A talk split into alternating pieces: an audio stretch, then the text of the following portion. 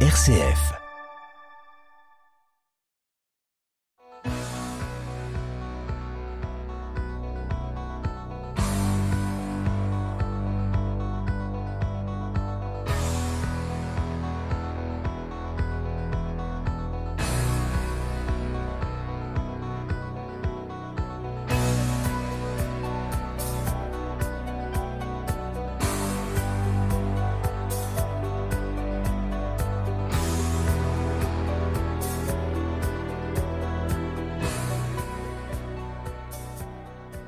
Bonsoir à toutes, bonsoir à tous. À quel plaisir de vous retrouver comme toujours pour En effet pour s'entendre, votre rendez-vous magazine du mardi soir à 19h15 et du samedi à 18h15.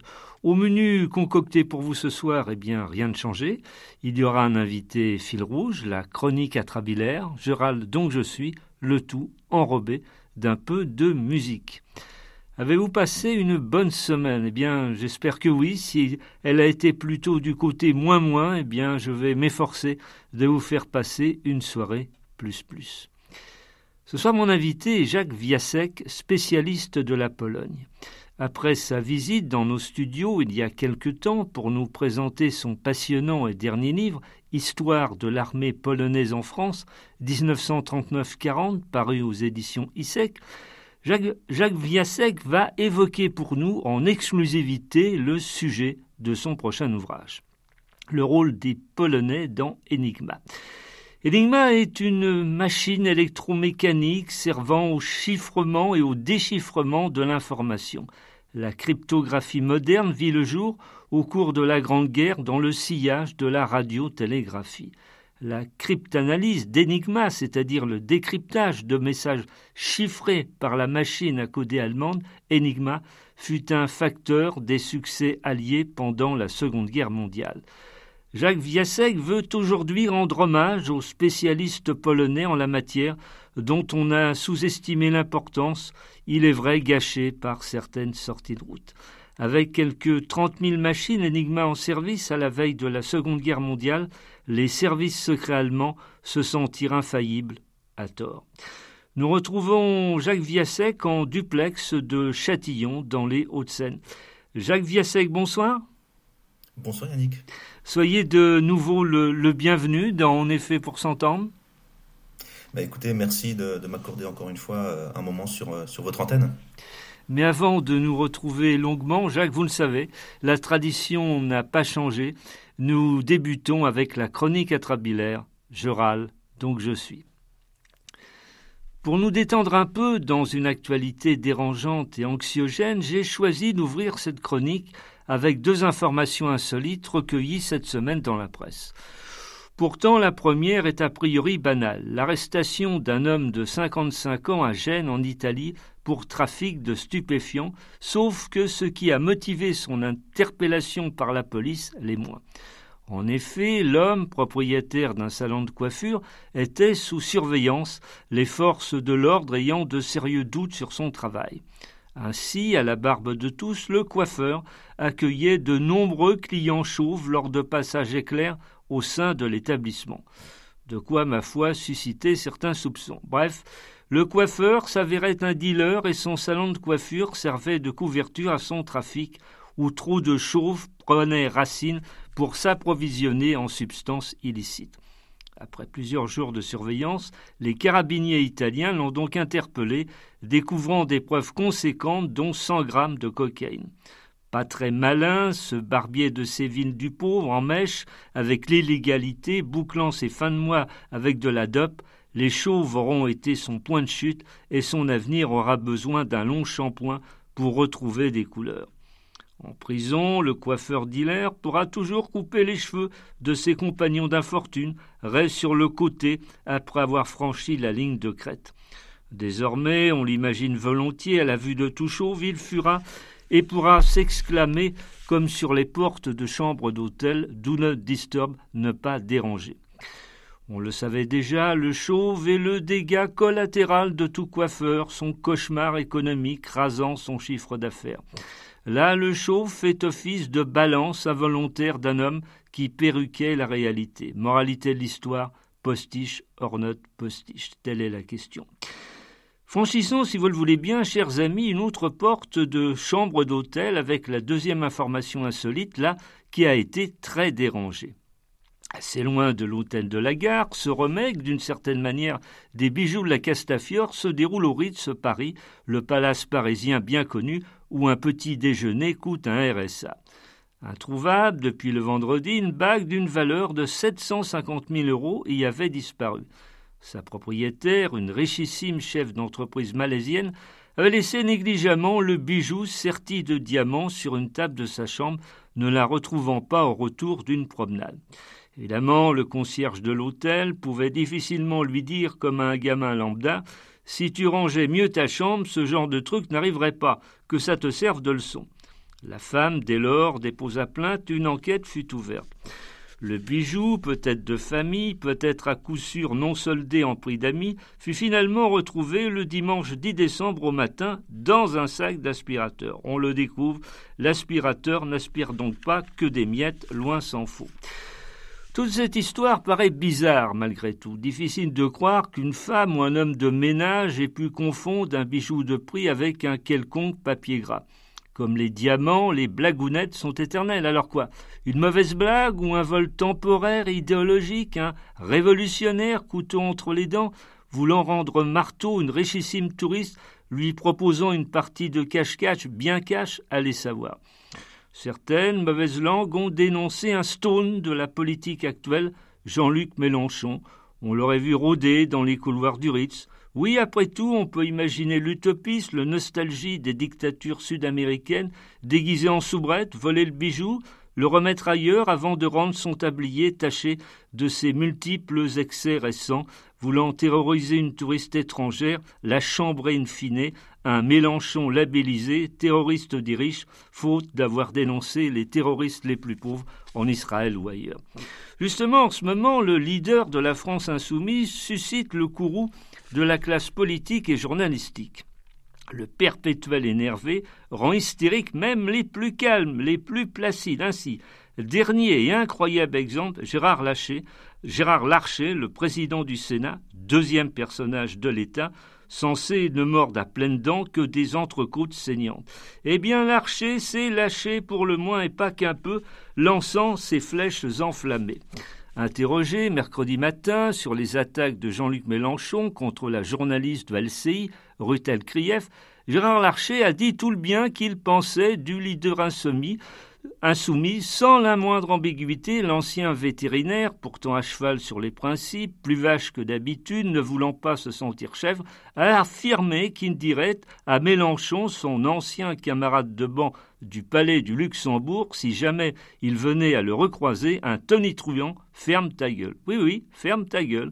Ah, les plats en sauce, la chasse aux faisans, ça ne vous rend visiblement pas zen. On le constate une nouvelle fois, la classe politique en manque de cette classe. On est dans une cour de récréation législative où l'on se promet de se casser la gueule pour un goûter peu goûteux ou un paquet de bonbons. Ferme ta gueule, nouveau slogan des parlementaires, nous défendons ou nous enterrons, c'est selon sa promesse. Et l'on s'étonne que des écoliers insultent ou frappent leurs enseignants. Mais il est là le cœur du problème, le nœud vipère, le respect d'autrui ne tient plus la corde, l'insulte connaît sa décennie glorieuse, serpente vers les sommets. Le film culte, les, le Tontons Flingueurs, a fêté ses 60 ans. Nous, on va s'en prendre pour un siècle au moins de petites phrases assassines avec des pères de la nation transformés en pépé homicide, la bienséance démocratique remise au clou chez notre tante Marianne Sicou-Rousset. On l'aura compris, les vertus du compliment ne semblent guère toucher Gérard Larcher et Jean-Luc Mélenchon. Toutefois, selon un papier du Figaro cette semaine, l'art de faire des éloges à ses proches est précieux. Bien sûr, s'ils sont sincères et pas prononcés pour obtenir une contrepartie. Décidément, le vrai compliment est persona non grata dans l'univers politique, une espèce d'ovni qui attend désespérément le jour de son débarquement contre toute attente. Avec un bon compliment, je peux vivre de moi. Cette phrase du romancier américain Mark Twain résume le profit du compliment. Pourtant, formuler un compliment approprié, touchant au cœur, n'est pas chose aisée. Nous sommes davantage programmés pour repérer ce qui ne va pas que ce qui va bien, éclaire Jérôme Palazzolo, psychiatre et auteur de la psychologie positive chez PUF. Cela remonte aux origines de l'espèce humaine, continue-t-il. Cette hypervigilance permettait de se préparer à l'apparition d'un prédateur ou d'un événement nocif. Fin de citation. Sophie Morin, quant à elle, psychologue du travail, en rajoute une couche. De fait, elle qualifie le compliment, je cite encore, de nourriture essentielle. Et Sophie Morin d'ajouter le compliment est la base de la reconnaissance et un facteur de protection dans les relations. Si le compliment est bon pour l'équilibre humain, qu'en est-il de l'autoflagellation? Ainsi, nous avons notre martyr tout frais de la semaine, le ministre de l'Intérieur Gérald Darmanin. Il enchaîne les interviews, déclarations se traitant en substance de loser. Le côté j'ai joué, j'ai perdu, tant pis pour moi. Celui qui, il y a quelques semaines encore, voulait la place d'Elisabeth Borne ressemble désormais à un touriste américain ou japonais égaré à qui on a volé son portefeuille. Bah oui, il en a gros sur le cœur, le Gérald, à qui veut l'entendre, il clame son échec. Le ch'ti aurait bien besoin d'une solide barquette de frites et d'une mousse pour se remonter le moral.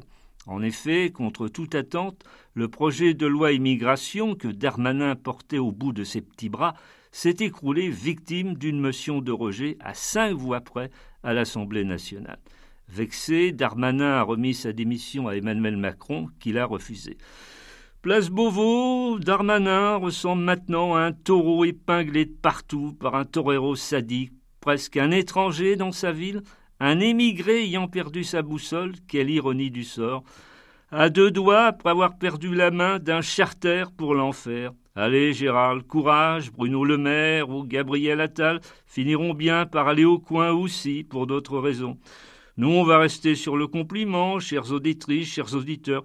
Vous êtes les meilleurs, si formidables, etc. Même si un de vos quelconques projets s'évanouissait dans la nature. Oui, on est fait pour s'entendre.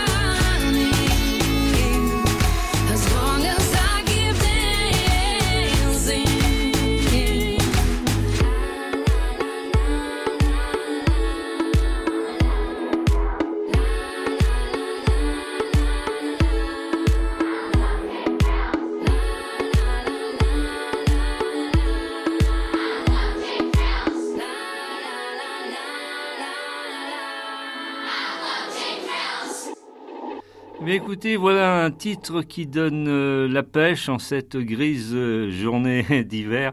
Heptrill, c'était Sia.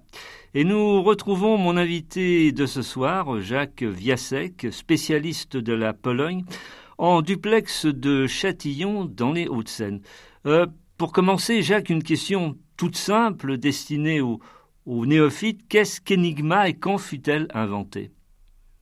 Alors, euh, Enigma, c'est une, machine euh, à, coder, une machine à chiffrer, qui a été d'abord déployée, d'abord mise au point euh, pour coder des, messages euh, industriels et commerciaux. Euh, donc c'est un, ingénieur allemand de, Francfort sur le Maine, Scherbus, qui met la machine au point dans, l'immédiat après Première Guerre mondiale. Et l'idée de la proposer aux entreprises. voilà, donc au début c'est une machine assez lourde, 50 kg, la taille d'une grosse machine à, écrire, et qui va être reprise après plusieurs évolutions par l'armée allemande et dans une version encore améliorée par la marine allemande. Et donc ce sont deux machines qui, euh, entre 1928 et 1930, vont être euh, déployées euh, par les Allemands pour chiffrer, chiffrer leur communication militaire. Alors, le gros avantage d'Enigma, hein, qui, est une machine électromécanique, où vous avez en, fait un courant électrique qui passe par des composants et qui fait tourner une, série de, rotors, trois rotors pour, euh, euh, pour l'armée de terre et quatre rotors pour, euh, pour la marine. Mais en fait, ce, courant va transformer les, lettres qui sont tapées sur le clavier en une autre série de, lettres. Et à chaque fois, la combinaison sera, sera différente. Donc voilà, le, gros apport d'Enigma, c'est qu'en fait, on passe à une, vitesse et, à une, série de, possibilités beaucoup plus importante qu'avec les codes à double transposition utilisés par les Allemands pendant la Première Guerre mondiale. Euh, Jacques, vous mettez en, exergue cette phrase. La, la, devise du décrypteur doit être celle de Guillaume le Conquérant, ne pas avoir besoin d'espérer pour entreprendre, ni de réussir pour persévérer. Il est vrai que son, chemin est, semé d'embûches, pour le moins. Alors voilà, euh, cette phrase euh, qui, euh, qui est issue d'un livre du général Marcel Givierge, qui était le, grand cryptanalyste français de la Première Guerre mondiale, avec beaucoup de succès contre les Allemands à son actif, montre en fait toute la difficulté lorsque vous avez une, série de lettres, hein, les, codes Enigma étaient, étaient séquencés par série de cinq lettres transcrites. Par où, vous allez, par où allez-vous commencer?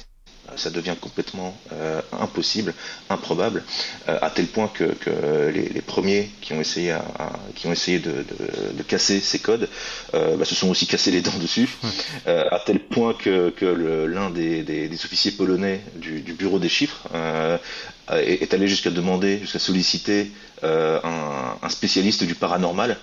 C'est vous dire à quel point les, possibilités étaient ouvertes et euh, à quel point on manquait de, pistes pour, euh, euh, pour essayer de trouver justement par quel angle d'attaque aborder la, machine. Des siècles durant, les, Polonais furent peu portés sur le, sur le secret de l'information, nul cabinet noir, etc. En fait, la, Pologne en vient à, développer des, des, méthodes de déchiffrement lorsque des, des menaces pèsent sur, sur l'indépendance recouvrée en, en, en 2018. Tout à fait. Et la première menace euh, n'est pas l'Allemagne, mais la, Russie, la Russie euh, bolchevique. Euh, donc rappelons le, contexte. Hein. Après la, Première Guerre mondiale, beaucoup de, pays de l'Europe centrale cherchent leurs frontières avec une, présence bolchevique.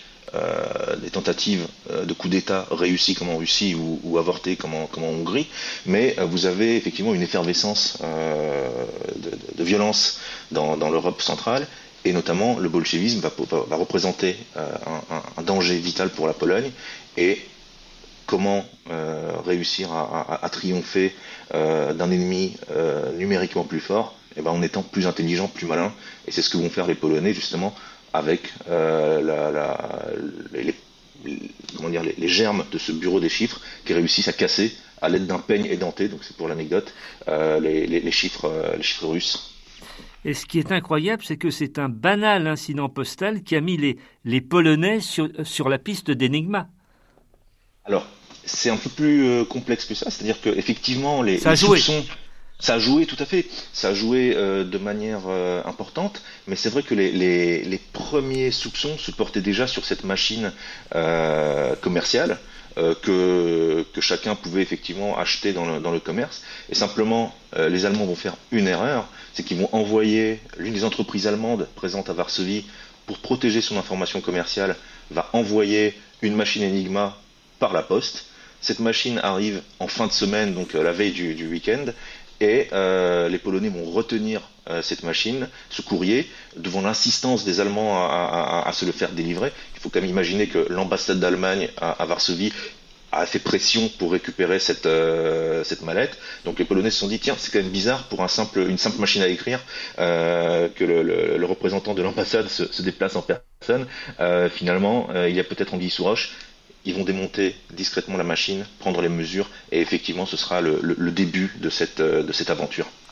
Alors, il y a plusieurs étapes, vous le comprenez, je suis obligé de, de synthétiser, mais à un moment, les, euh, les Polonais, alors, pardon la prononciation d'avance, Rejeski, Rosiski et Zigalski, imaginent alors une, une, nouvelle machine, la, la bomba cryptolosisma. Qu'y a-t-il derrière ce terme sibyllin alors, euh, la bomba euh, euh, est mise au point par. C'est mieux dit comme ça.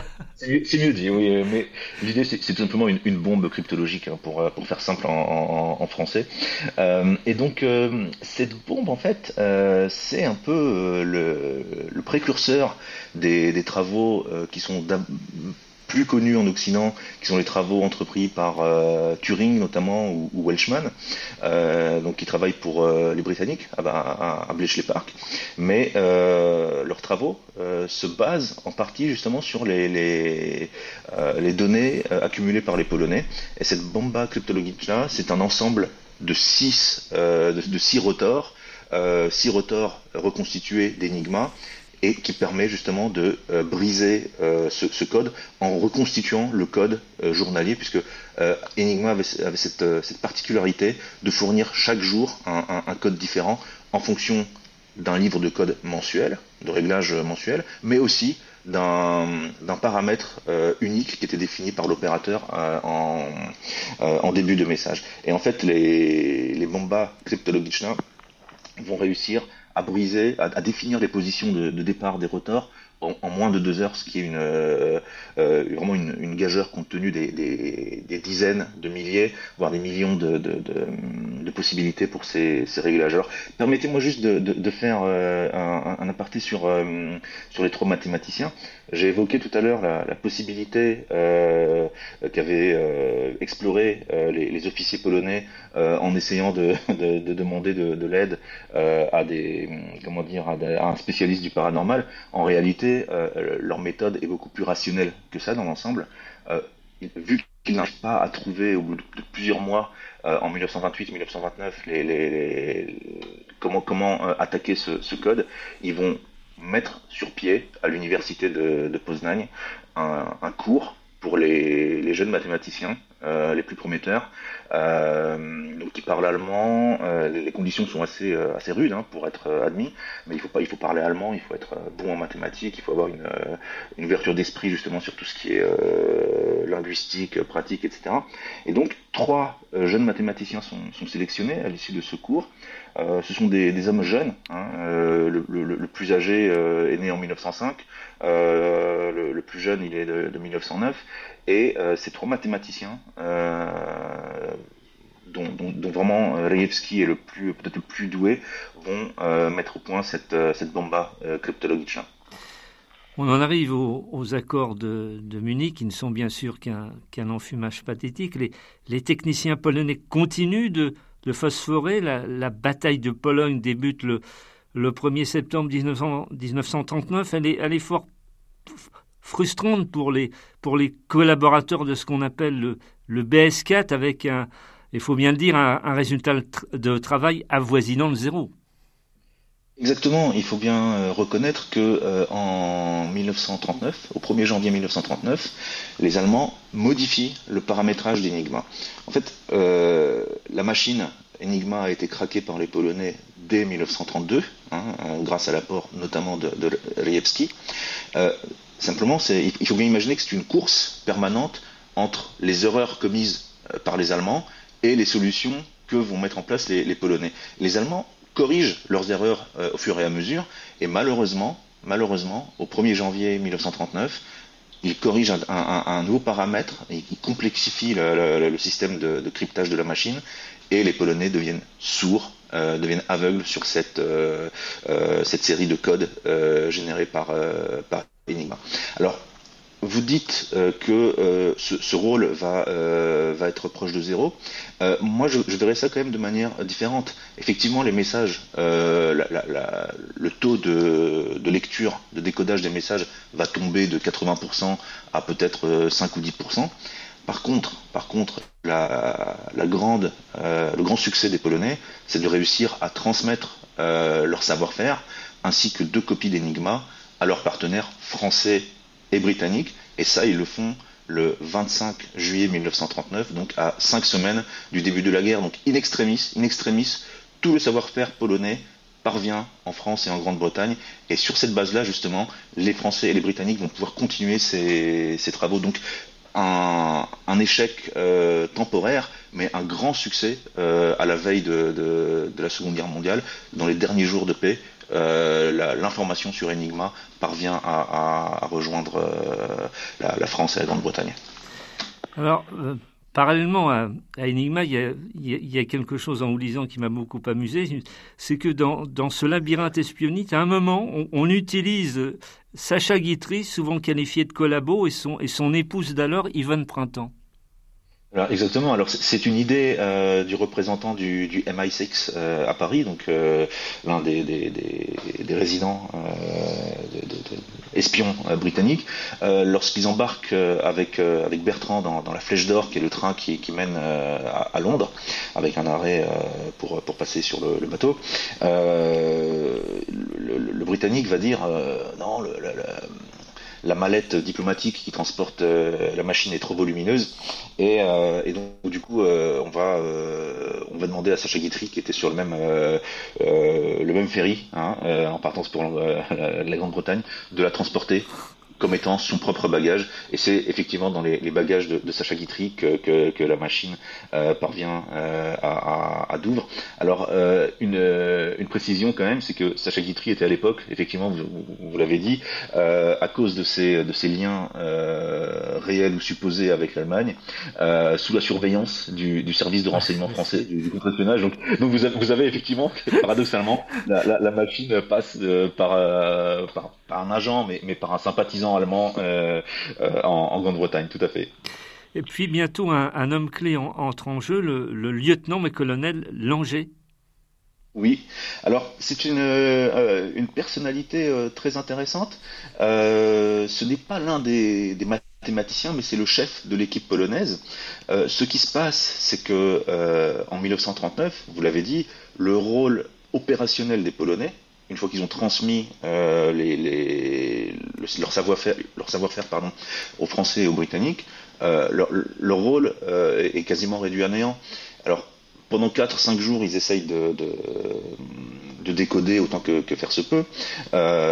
Et, assez rapidement, avec l'arrivée des, des, des panzers allemands devant Varsovie, l'état-major polonais prend la décision d'évacuer ces cadres sur euh, les, confins orientaux de la Pologne et notamment notamment cette équipe euh, cette équipe euh, du, lieutenant-colonel Langer qui, parvient justement à passer en, Roumanie après après plusieurs plusieurs péripéties. Le train est bombardé voilà donc à un moment une partie de l'équipe essaye même de pousser la locomotive parce qu'il manque de, charbon. Vous imaginez un peu les, conditions dans lesquelles s'effectue cette évacuation. Mais au final final, euh, se retrouve en France euh, avec l'aide du euh, commandant Bertrand, qui est le comment dire, qui est vraiment son, correspondant, son, homologue pour, ce qui est de, la France, et il se retrouve en France avec 14 de, ses, de, ses meilleurs, de ses meilleurs hommes, 14 de ses décrypteurs qui sont spécialisés aussi bien dans les chiffres allemands, hein, Enigma, que dans les chiffres euh, soviétiques. On l'oublie, trop souvent. Euh, bien sûr, les Alliés écoutaient aussi les, soviétiques à cette époque. Donc c'est ce qu'on appelle l'équipe Z, hein, euh, l'équipe Z qui est qui est regroupée au château de, de Vignoles, à Grès-Armainvilliers, dans la banlieue, lointaine banlieue parisienne. Et donc c'est là que les, les Polonais et les Français vont essayer de se remettre au travail pour décoder les, messages euh, allemands euh, après la chute de la, de la, Pologne. Et puis, mais toujours en France, euh, le commandant Bertrand choisit d'implanter un quartier général dans les murs du, château des Fousses, tout près d'Uzès, dans le Gard, une demeure qu'on a même baptisée Cadix. Oui, alors ça c'est une autre une autre partie de, de l'histoire, c'est-à-dire qu'effectivement pendant euh, les, mois euh, qui euh, donc les mois de la drôle de guerre, mais aussi les, mois les mois les semaines de, l'attaque allemande sur la France, les Polonais vont travailler avec les Français pour décoder un maximum de, messages, notamment vous savez peut-être il y avait une opération allemande de bombardement des, usines Citroën et Renault dans la région parisienne, mais qui visait aussi les infrastructures de l'armée de l'air et les, Polonais vont euh, permettre euh, d'avertir euh, l'armée de l'air française de l'imminence de cette attaque. Malheureusement, à l'époque, l'armée de l'air est déjà tellement affaiblie, on est le, 3 juin 1940, que finalement, la, réponse française est assez, est assez décevante. Et, les Allemands mènent leur, attaque à bien, et, donc on, décompte plusieurs centaines de morts côté, côté français.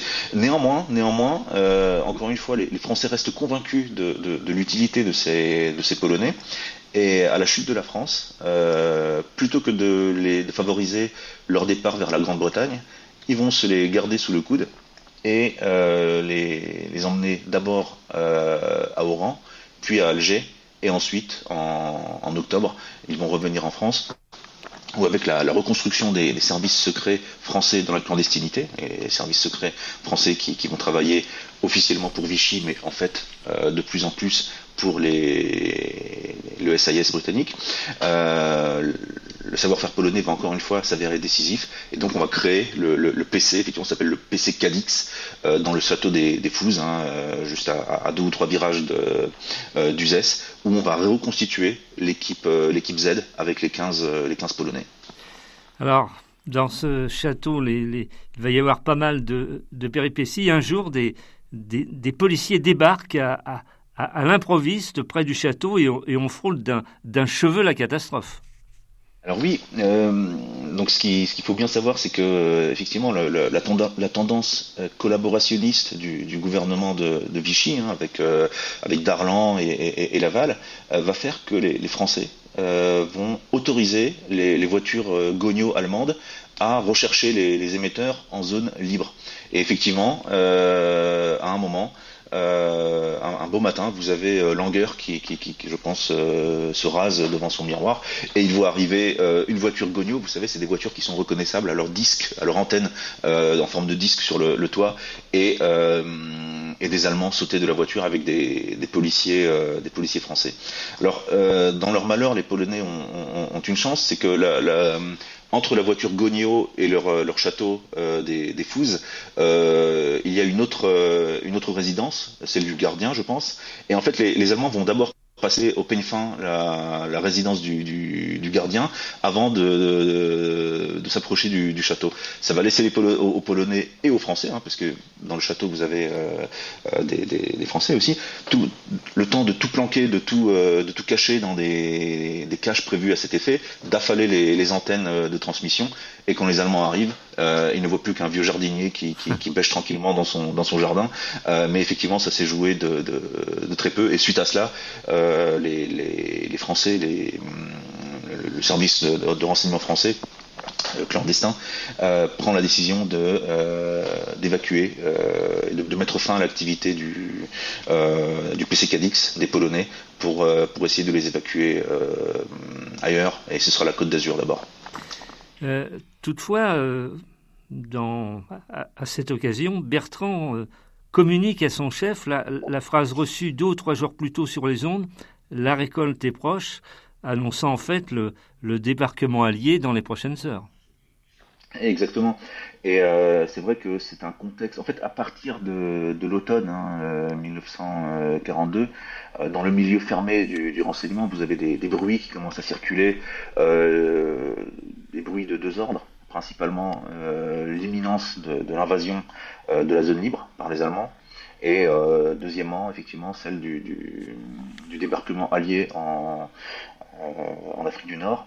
Et euh, alors, sachant que euh, l'invasion de la, zone libre, bien sûr, est, par les Allemands, et la, réaction à, euh, ce débarquement allié en, Afrique du Nord, mais les, services secrets français sont informés quelques jours auparavant de, de l'imminence de cette et de ce débarquement et s'attendent aussi hein, à, l'invasion de, la zone. Donc vous avez ces deux, euh, événements qui sont euh, concomitants et le, raid euh, mené sur le château des Fouzes hein, quelques, jours plus tôt hein, est vraiment s'inscrit vraiment dans cette dans, l'annonce de de ces deux événements. Et donc Langer va prendre la fuite alors, prendre la fuite. je parlerai plutôt d'évacuation, puisque toute l'équipe à partir du moment où elle n'a plus accès à son matériel radio, devient euh, inerte, devient inutile, et euh, au contraire euh, devient dangereuse, devient, dangereuse dans la mesure où elle est porteuse du secret d'Enigma. Donc à partir de là, si les Allemands mettent la main sur ces, Polonais, que va-t-il devenir du secret d'Enigma si les Allemands apprennent que leurs codes euh, depuis euh, bientôt trois ans sont, euh, sont régulièrement cassés et leurs messages lus ouvertement, vous imaginez bien qu'ils vont changer de, machine, passer à un autre système et qu'il faudra tout reprendre à zéro. Donc il est vital, il est vital que ces Polonais ne tombent pas aux mains des Allemands. Et à partir de là, la solution la plus, la plus adéquate, c'est de les évacuer. Alors il n'y a pas 50 000 solutions, ce sera ou l'Afrique du Nord ou Gibraltar, hein, puisqu'encore une fois on est dans, le midi de la France, euh, où les Allemands viennent juste de s'installer. Pendant plusieurs, euh, semaines, les, Français vont essayer de trouver des solutions pour euh, évacuer les Polonais. Alors, à partir de, ce moment-là, la situation se, complexifie parce que vous savez, tout toute la difficulté quand on parle de, de renseignement, de réseau de résistance, c'est que finalement la documentation repose beaucoup sur des sources euh, rapportées, donc des témoignages euh, sans, sans réellement euh, qu'on puisse recourir à des documents officiels. Et donc les, témoignages de Bertrand, le, commandant français, et comment dire, le, témoignage de, de, s'oppose sur euh, la suite de, ces, de cet épisode, les deux euh, ayant tendance à se, faire porter le, le, chapeau euh, à l'autre pour justement justifier que cette évacuation se passe dans de très mauvaises conditions. Alors Jacques, il nous reste très peu de temps, mais simplement on a, on, a l'impression que l'on a souvent omis le, le, rôle fondamental joué par les Polonais dans, la, euh, euh, dans, dans, Enigma. On l'a vu, l'horreur de gloire sonna donc euh, en, en, en 1940. Et quelque part, on, on, enrage de voir le, le gâchis qui s'en suivit ultérieurement. D'ailleurs, triste constat, après l'armistice, ces spécialistes polonais de tout premier ordre se retrouvèrent relégués sur une voie de garage.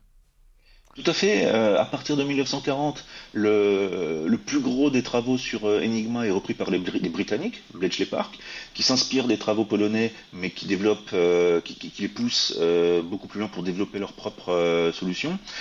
Et euh, finalement, les Polonais au, château de, des Fouzes, hein, ce qu'on appelle le, PC Cadix, euh, sont sur effectivement, le, terme est, bien choisi, euh, c'est une voie de garage où ils vont décrypter des, codes beaucoup plus faciles, alors que leur, leur savoir-faire, leur intelligence, leur talent auraient pu être employés au bénéfice des, Britanniques. Et c'est tout le drame de, ces hommes qui se double d'un autre drame. C'est que j'ai évoqué tout à l'heure la quinzaine d'officiers ou de, de civils qui, opérait au sein de l'équipe euh, Z. Hein, euh, il faut savoir que sur ces, ces 15 hommes, euh, trois périssent en Méditerranée sur le naufrage du, euh, euh, du paquebot La Mauricière, hein, qui, est pris dans une tempête au large des Baléares, et donc trois d'entre eux périssent malheureusement. et vous avez plusieurs autres qui, se font attraper parce que justement probablement le commandant Bertrand a bâclé le, projet d'évacuation. Il se retrouve certains en camp de concentration euh, de, à côté de Berlin, d'autres euh, vont euh, moisir dans les, les prisons euh, espagnoles pendant plusieurs mois. Et finalement, euh, tout ce savoir-faire qui était vital au début de, de, de, la guerre est complètement dilapidé. Alors, je dirais quand même l'aspect positif, hein, c'est que euh, bien qu'une partie de l'équipe ait été attrapée par les Allemands, personne n'a parlé et les Allemands jusqu'en 1945 restent convaincus que le, secret d'Enigma est resté euh, inviolé. L'horloge a, rendu son verdict impitoyable. En effet, pour s'entendre, va, tirer sa, révérence pour ce soir, Jacques Viasek, en, en attendant la, sortie de votre livre consacré à, à Enigma et son rôle pour la Pologne. Vraiment, en, quelques secondes, est-ce que vous voudriez ajouter quelque chose que mes questions n'auraient pas évoqué? Je pense qu'elles étaient assez, assez précises, mais c'est vrai que euh, moi je, voudrais revenir sur, euh, sur cette année euh, 1940. Euh, vous avez évoqué effectivement cet aspect oubli et, passage au, second rang. En fait, c'est toute l'année 1940 malheureusement qui est mise un peu sous le boisseau parce que ça se termine en, en, en en défaite. Et donc ce rôle, ce rôle aussi bien des mathématiciens polonais que de l'armée polonaise en France est mise euh, un peu euh, voilà sous le tapis euh, et c'est je pense que c'est dommage parce que c'est une, une, période très intéressante. Merci beaucoup de votre visite sonore Jacques Viasek. Merci à vous Yannick. Et à très bientôt Jacques. Merci beaucoup, à bientôt. Un, un, grand merci, comme toujours, à Eric Godaillet, officialisation technique de cette émission, assisté aujourd'hui avec un, un jeune stagiaire, Guillaume Després. Merci Guillaume. Merci à vous, chères auditrices, chers auditeurs, de votre bienveillante attention. J'espère bien évidemment vous retrouver la semaine prochaine à la même heure. Je réitère mes deux conseils habituels. Gardez la forme, faites le maximum de belles choses. Salut